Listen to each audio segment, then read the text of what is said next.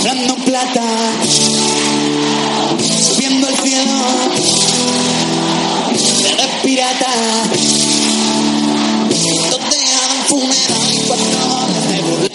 Hablando en Plata. Chus Rodríguez. las vueltas que da la vida y reírse a la tristeza,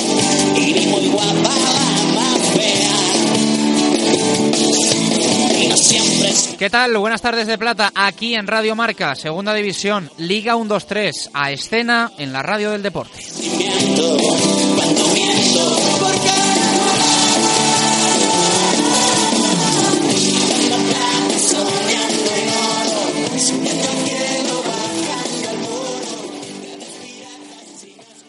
Arrancamos un nuevo Hablando en Plata de viernes. Durante los próximos eh, 30 minutos analizamos la Liga 1-2-3, arranque como siempre para entrenador de la categoría. Luego vamos a estar con un futbolista y vamos a poner el broche con Jesús Pérez Baraja y el eh, repaso a los 11 partidos que nos esperan en esta jornada número 30, que recuerden eh, empieza hoy a las 9 de la noche con un muy buen partido. En el Eliodoro Rodríguez López se enfrentan el Club Deportivo Tenerife y el Real Oviedo, quizá en el duelo entre comillas más directo de esta jornada, porque es cierto que a ambos eh, les separan eh, seis puntos, que son bueno pues eh, unos cuantos, pero es que el resto de partidos van a tener un contraste total y absoluto. Cuesta encontrar duelos directos. Eh, vamos a arrancar en eh, Reus. Eh, hoy iniciamos, pues podríamos decir, segunda ronda de banquillos, segunda ronda de entrenadores, porque en la primera vuelta ya hemos charlado con Arid López Garay, pero queremos en esta segunda pues analiz- analizar y comentar un poquito cómo, cómo van las cosas por, por el Reus. Garay, ¿qué tal? Buenas tardes, ¿cómo estás? Hola, buenas tardes, ¿qué tal? Bueno, esperando nueva jornada, ¿no? Eh, con además buen partido para vosotros, de estos que llaman la atención eh, a todos, pero también un poco al, al aficionado. Al final está ahí el reto de, de ganar al líder, a la Sociedad Deportiva Huesca, a la que recibís el, el domingo a las 8 de la tarde para cerrar la jornada. Sí, así es. Tenemos la visita del líder a nuestro campo y bueno, eso siempre es un estímulo tanto para el equipo como para, para la afición y para la entidad, ¿no? Recibimos a un Huesca que está haciendo muy bien las cosas, que está jugándose mucho por la parte de arriba, pero bueno, nosotros no dejamos también de tener nuestras inquietudes y nuestras preocupaciones en la clasificación y para nosotros también es un partido muy importante, ¿no? ¿Qué tal van las cosas por allí? ¿Qué valoración hacéis un poco de las 29 jornadas que lleva este Reus? Bueno, la valoración es positiva, ¿no? Sabiendo que íbamos a tener muchas dificultades por lo que representa la categoría y por nuestra condición de equipo con un presupuesto justito, estamos compitiendo en el vagón de los equipos que intentan salir de esa zona abajo y de momento estamos haciendo una, una temporada interesante, ¿no? Con mucha gente joven que está dando un nivel muy bueno y bueno, intentando asentarnos ya en la categoría de una vez por todas. ¿no? Ujú. Hoy escuchaba a Julio Velázquez, el entrenador del Alcorcón, y venía a decir algo así como, eh, en su rueda de prensa previa al partido frente al Real Valladolid, venía a decir algo como, ah, como que con un poco más de eficacia tendrían 12 puntos más que los que, que los que tienen ahora. Yo, yo creo que siempre los técnicos eh, lleváis un poco al alza quizá lo que lo que merecéis en la competición, no sé si es tu caso, ¿eh? por eso también te quiero preguntar si crees que el Reus está donde merece estar o por alguna circunstancia y algún partido que ha estado ahí, crees que, que el equipo podría estar un poquito más arriba. No, yo creo que estamos donde tenemos que estar, ¿no? Yo creo que cuando hemos ganado, hemos ganado porque hemos merecido ganar, cuando no hemos podido ganar, pues el rival ha sido mejor y al final, pues bueno, lo que tú algún día crees que podía haber sido más para ti, otro día seguro que el rival pensaba que era más para ellos y entonces al fin y al cabo la clasificación nos demuestra dónde estamos para lo que nosotros le hemos dado a esta, esta competición, ¿no? A partir de ahora quedan jornadas por delante para ver si esa clasificación la podemos mejorar y no, complicarnos más la cuenta, ¿no?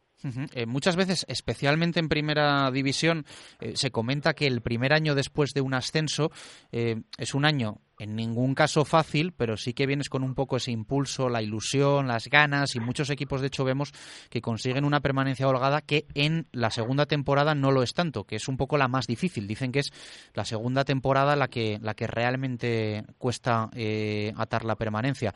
Es el segundo año del Reus en, en segunda división. ¿Detectas un poco esto, además después de un muy buen primer año?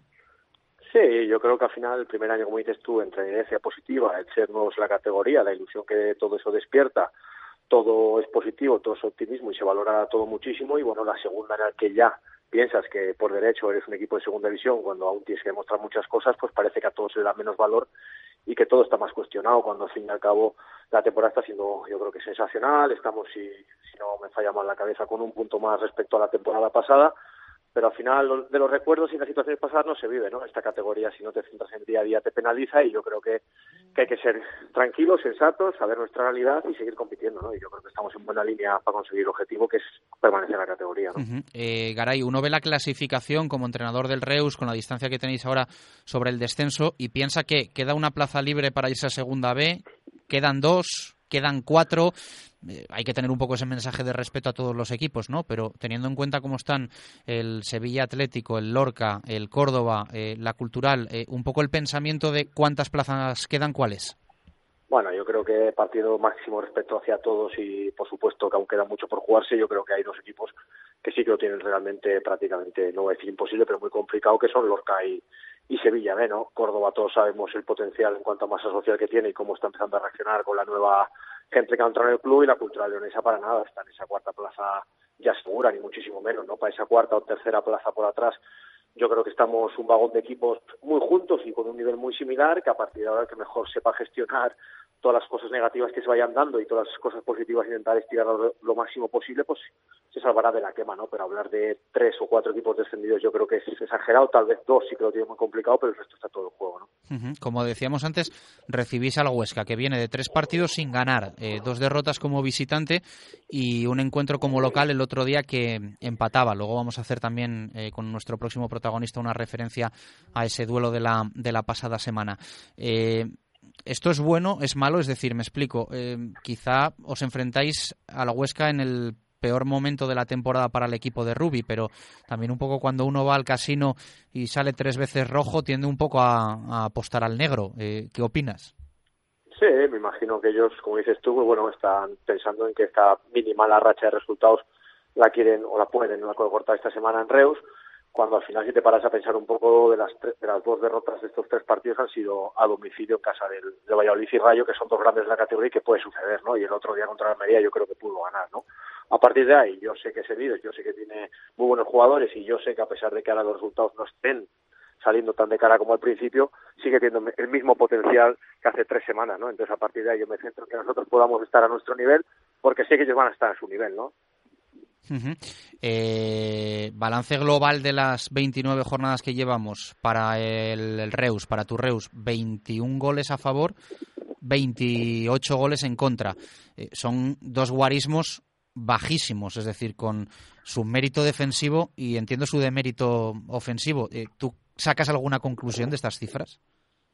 Sí, al final cuando ya pasan tantas jornadas y tus números son tan claros en un ámbito y en otro, pues te deja las claras que somos un equipo que todo el mundo trabaja defensivamente y que somos muy solidarios y que nos comportamos defensivamente muy bien como equipo y que ofensivamente, a pesar de intentar que todos participemos de la faceta ofensiva, eh, tanto en el juego elaborado como en los contragolpes, como en diferentes situaciones de juego, no somos un equipo que dentro de la plantilla tengamos mucho gol, ¿no? Intentamos buscar variantes de jugadores, formas diferentes de jugar en situaciones, pero al final el gol es algo que se tiene o no se tiene. Nosotros en la plantilla no tenemos de eso de sobra, ¿no? Tenemos jugadores que pueden hacer goles, que tal vez este año no están tan acertados como otras veces, pero al final el gol es una cosa más natural que, que poder crearla, ¿no? Crear ocasiones, pues crearlas, creo que las creamos, pero a partir de ahí el tener más o menos acierto también se tiene un poco en el instinto de cada uno, ¿no?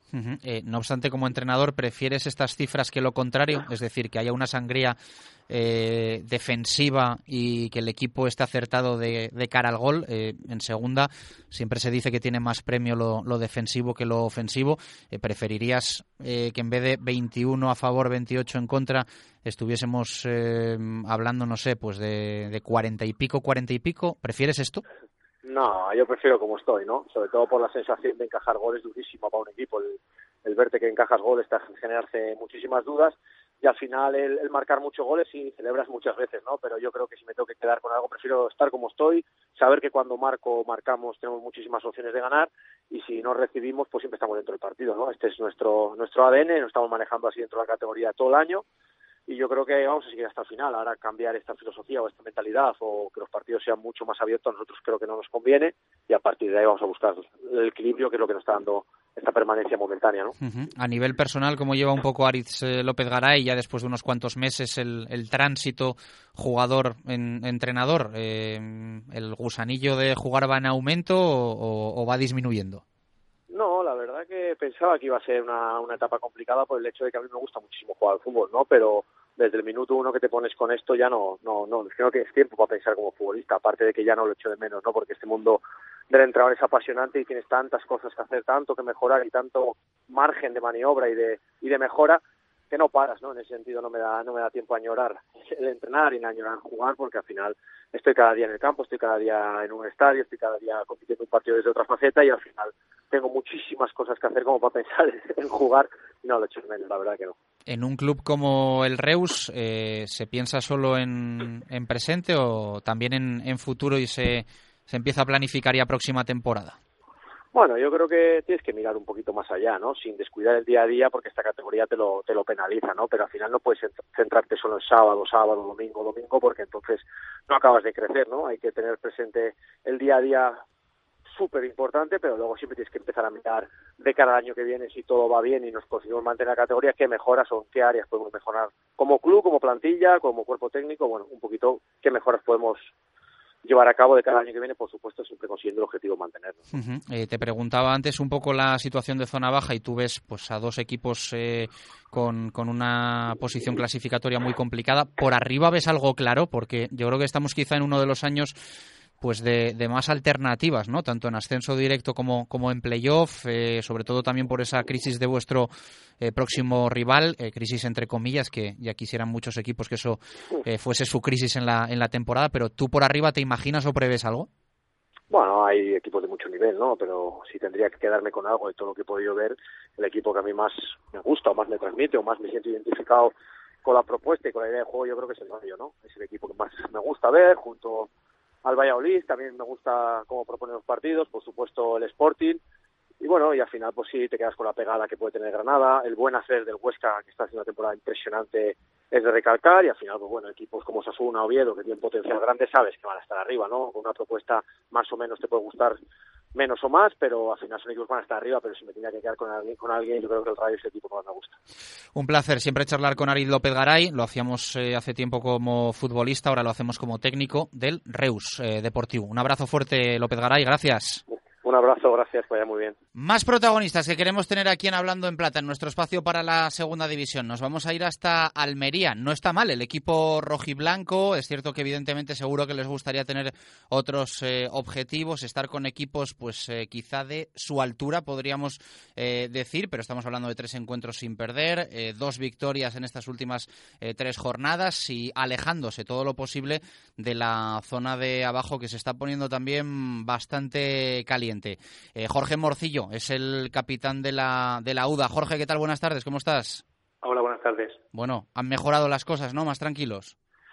Sí, ahora que respirando un poquito porque, bueno, eh, eh, un gran tramo de la temporada nos, nos, metimos en un, en un lío, la verdad, y sí que es verdad que, bueno, hemos conseguido en los últimos meses cerrar un poquito la cabeza y meterle un poquito de, de colchón al descenso que, como tú dices, bueno, está, difícil, hay muchos equipos implicados y, bueno, pues estamos sacando un poquito la cabeza y estamos en un momento bueno la temporada. Eh, antes de hacerte más preguntas, eh, quiero eh, felicitarte un poco por ese gesto, por ese mensaje que has tenido en las eh, últimas horas. Sé que estáis en la provincia todos ahí con el corazón encogido con el tema del, del Peque Gabriel y has querido tú también mandar un poco por iniciativa tuya y entiendo de tus compañeros un, un mensaje, ¿no? Para, para ver si, si hay suerte. Sí, al final el vestuario, lógicamente llegó también muy rápido la noticia, es un, un chico de, de, un pueblo muy cercano a la capital y bueno, eh, cualquier ayuda o llamamiento siempre es bueno y bueno, y desde los micrófonos de, de, la rueda de prensa bueno, eh, quise hacer ese llamamiento porque bueno, eh, como te digo, cualquier ayuda siempre es necesaria, pese a que ha habido una, una buena aceptación ante la sociedad almeriense, bueno, y casi todo en España en general, pero bueno, esperemos que, que pronto tengamos buenas noticias y, y, el pequeño aparezca lo antes posible con vida. Claro que sí, yo creo que además un equipo de fútbol y los medios de comunicación es un altavoz perfecto también que todos tenemos que, que aprovechar. Eh, recibís mañana sábado al Rayo Vallecano, es partido grande para, para vosotros, teniendo en cuenta cómo, cómo viene el Rayo a este encuentro. Sí, la verdad que sí, yo creo que no me equivoco si digo que creo que es el mejor equipo de la categoría en este momento. Si no me equivoco, lleva ocho partidos sin, sin perder. Nosotros estamos en una buena dinámica, como comentaba antes. Pero el Rayo Vallecano, bueno, se ha, se ha afianzado bien arriba la clasificación, ocho partidos sin, sin conocer la derrota y lógicamente, pues bueno, eso dice de lo, de lo difícil que va a ser el partido de mañana. Pero bueno, como, como has dicho antes, nosotros llevamos siete puntos de nueve y estamos en, en una buena dinámica. En casa somos un equipo fuerte que nos ha hecho bueno salir un poquito la cabeza del descenso, así que esperemos que sea un partido bonito y que los puntos se queden en casa. eh, dices que el Rayo para ti es el mejor, yo creo que eh, si tienes alguna duda te va a quedar claro para bien o para mal después del partido. Me explico, eh, venís de enfrentaros contra el líder, contra el Huesca, y ahora os enfrentáis al segundo clasificado. ¿Qué sensación te quedó un poco de la visita al Alcoraz. No sé si eh, al final eh, es un partido en el que vosotros estáis bien o ves mal al equipo de, de Rubi, eh, si detectaste un poco que están atravesando, pues bueno, ese, ese bache que, ten, que tienen todos los equipos en la segunda división. ¿Qué te pareció el Huesca? Bueno, sí que es verdad que la clasificación dice que a día de hoy los dos mejores equipos de categoría son, son Huesca y Rayo, el calendario así ha querido que nos enfrentáramos seguido. Pero sí que es verdad que, bueno, eh, noté un equipo que, que por méritos propios está arriba sin ninguna duda. El Huesca es un gran equipo, no ha conseguido nadie ganar en ese estadio. Nosotros estuvimos cerca, nos pusimos muy pronto por delante, tuvimos pues casi 50-50 minutos eh, por delante del marcador y en un tramo de 10-15 nos cambiaron el resultado, se pusieron 2-1, conseguimos empatar y creo que estuvimos cerca de ganar. De ahí lo complicado el del partido es que bueno nos quedamos ahí pese a estar con, con un hombre más y acabar con dos más no conseguimos ganar y eso porque porque un equipo difícil de batir.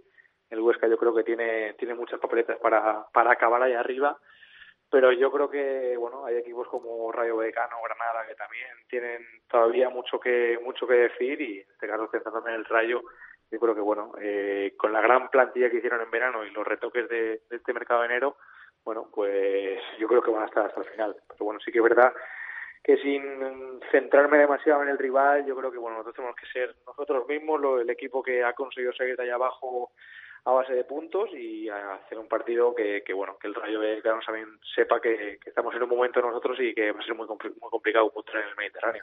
Eh, y hablando de momentos, eh, repasamos las ruedas de prensa de los entrenadores de Segunda División eh, durante estos días y todos hablan de eh, tramo trascendental y clave para un poco el devenir de la competición.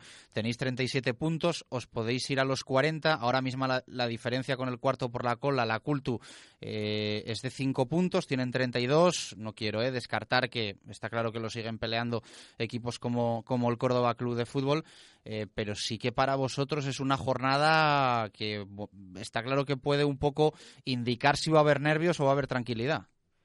Sí, y, y más te apunto que, que luego jugamos dos, dos partidos fuera de casa consecutivos en Valladolid, en Reus, o sea que. Un, un, un partido muy muy complicado el sábado, tres puntos fundamentales porque tú dices, porque bueno, sumando los tres llegaríamos a 40, que bueno, cambiando de dígito parece que la mentalidad todavía cambia, quedaría, bueno, hasta esos 49, 50 del que todo el mundo habla, quedarían todavía tres partidos, pero pero bueno, yo creo que sería fundamental sumar los tres puntos en el sábado, porque bueno, al final, como te digo, luego afrontamos dos partidos fuera, seguidos fuera de casa, que siempre es complicado ganar, ganar fuera de casa, pero bueno, como te digo, jornada, y estoy de acuerdo, y mes trascendental para todos los equipos y lógicamente para el mío también. Eh, llevas ya unas cuantas temporadas en Almería. Eh, ¿Te apetece un curso quizá en el que la pelea sea otra que la de la permanencia? Porque yo creo que cuando hablamos de Unión Deportiva Almería todos nos imaginamos otro objetivo, ¿no? Las expectativas quizás son, son otras y luego la cosa termina yendo más hacia abajo que hacia arriba. Eh, ¿Te apetece también a nivel personal un poco que la cosa sea más de ilusión que de pesadilla? Hombre, pues la verdad, lógicamente todo el mundo, todo futbolista desea vivir una temporada de, de alegría, de disfrute, de, de, ganar casi todos los domingos. Al final, la verdad que lo, el tiempo que llevo aquí en Almería, bueno, las dos temporadas anteriores me en la última jornada, con, con esa agonía, con esa incertidumbre del descenso hasta la última jornada. Entonces, bueno, quiero disfrutar, que el fútbol creo que me debe, me debe una aquí en Almería y esperemos que, bueno, que quizá el año que viene, o espero que pronto, pueda disfrutar una temporada tanto yo como, como todo este club y esta ciudad de otra vez de la Almería donde se merece. Eh, este equipo ha disfrutado de la primera división, de la mejor liga del mundo y yo creo que bueno que, que la gente ansía bueno un poquito ya volver a ver grandes equipos y, grandes jugadores por, por nuestro estadio y esperemos que sea más pronto que tarde. Cuando hablas de año que viene, ¿quedas por hecho que va a haber renovación? Porque creo que acabas el 30 de junio, que esta semana de hecho se ha vuelto a hablar un poquito del, del tema, de tu situación y de la de alguno de tus compañeros, pero ¿va a seguir Jorge Morcillo en la Unión Deportiva Almería? Bueno, mi intención es sentarme con el club y el club es que continúe, así que bueno, eh, sí que es verdad que las posturas, lógicamente, el fin es el, queremos el mismo, el, el continuar, pero sí que es verdad que todavía queda, queda mucho que hablar, mucho que tratar, pero sí que es verdad que yo estoy contento aquí, mi familia también, y, desde el club me han transmitido lo mismo, así que bueno, que esperemos que, que así sea, pero todavía, lógicamente, es pronto para dar una, una contestación. ¿Lo de la capitanía cómo lo llevas? Bueno, bien, peleando, peleando. es una pelea continua, pero pero bien, disfrutando también de esa faceta porque, bueno, eh, me siento muy muy querido y respetado por el, por el vestuario, que es lo importante en ese sentido, y, la verdad que, bueno, estoy, estoy encantado. eh, que claro, que no me acordaba yo que no te he preguntado que, claro, igual hablas también de, de mejor equipo y tal porque el corazón tira un poco para, para el pasado, que tienes pasado rayista. Sí, sí, pasé una temporada ahí en, en primera división muy buena porque, bueno, conseguimos la, la permanencia, entre comillas, bastante temprano, pero, pero bueno, lógicamente al final el fútbol siempre te, te para estos partidos contra todos equipos, siempre es especial enfrentarte a ese equipo como, como, como es el caso mío el sábado, pero bueno, no deja de ser un partido igual de importante en que los tres puntos valen mucho y esperemos que, que como te digo, se queden aquí en, en Almería. Eh, pues eh, muchas gracias por pasarte por los micrófonos de Radio Marca, por Hablando en Plata. Yo creo que Jorge Morcillo está consiguiendo algo que no es fácil, que es que eh, a un jugador se le identifique con, con un equipo y eso eh, evidentemente lleva consigo pues eh, un compromiso y una actitud que vemos jornada tras jornada en el terreno de juego y yo creo que a los que seguimos la segunda división si de repente nos atracan, como digo yo, y nos dicen dime cinco jugadores de la Almería, pues posiblemente el primero que digamos es Jorge Morcillo y yo creo que eso quiere decir mucho también de, de ti. Un fuerte abrazo, muchas gracias. Nada, gracias a vosotros. Hablando en plata, subiendo el cielo, se ve pirata, donde hagan funeral y cuando me burlen la cara. Le hemos dedicado gran parte de nuestro programa a ese Almería Rayo y también al Reus Sociedad Deportiva Huesca, pero tenemos que cerrar analizando los 11 que nos esperan. El primero, 9 de la noche, en el Eliodoro Rodríguez López. Todo con Jesús Pérez Baraja. Empezamos por ese Tenerife Oviedo. Los canarios no saben lo que es perder con Joseba Echeverría en el banquillo y tienen las bajas de Juan Villar y Paco Montañés. El conjunto asturiano lleva cuatro jornadas sin vencer y no podrá contar con Ramón Folk por sanción. Nos vamos a lo de mañana sábado. Empezamos a las 4 de la tarde con el Granada Nastic. El equipo andaluz acumula siete victorias seguidas en casa. Los catalanes suman tres partidos sin ganar y pierden a Dumitru, Álvaro Vázquez y Tejera. Dos sábados 6 de la tarde. El primero de ellos en Santo Domingo, Alcorcón, Real Valladolid. El conjunto madrileño lleva tres encuentros sin lograr el triunfo y cuenta con las ausencias de Nono, Hugo Álvarez, Borja Domínguez y Errasti. El equipo pucelano presenta las bajas de los lesionados David y Chris Ramos. También a las 6 de mañana Almería Rayo. Los rojiblancos acumulan tres jornadas sin caer derrotados y no podrán contar con Tino Costa, Mandy, Berza y Las.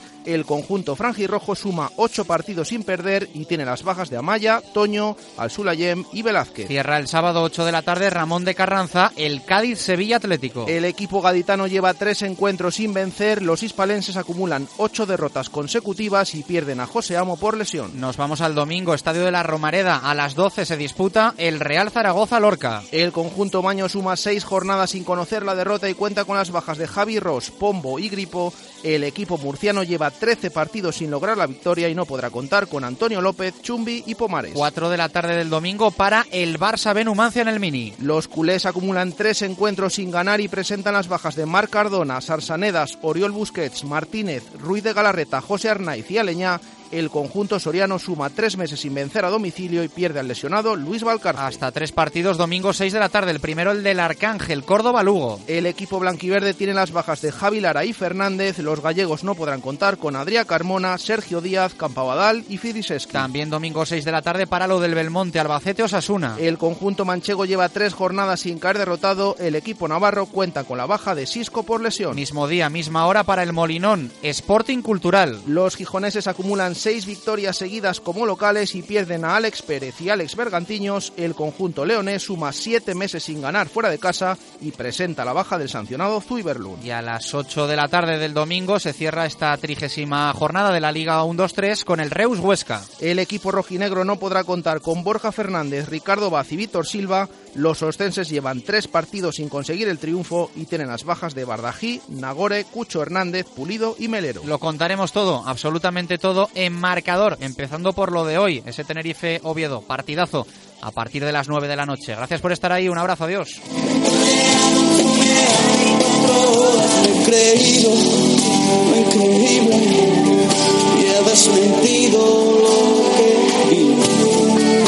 y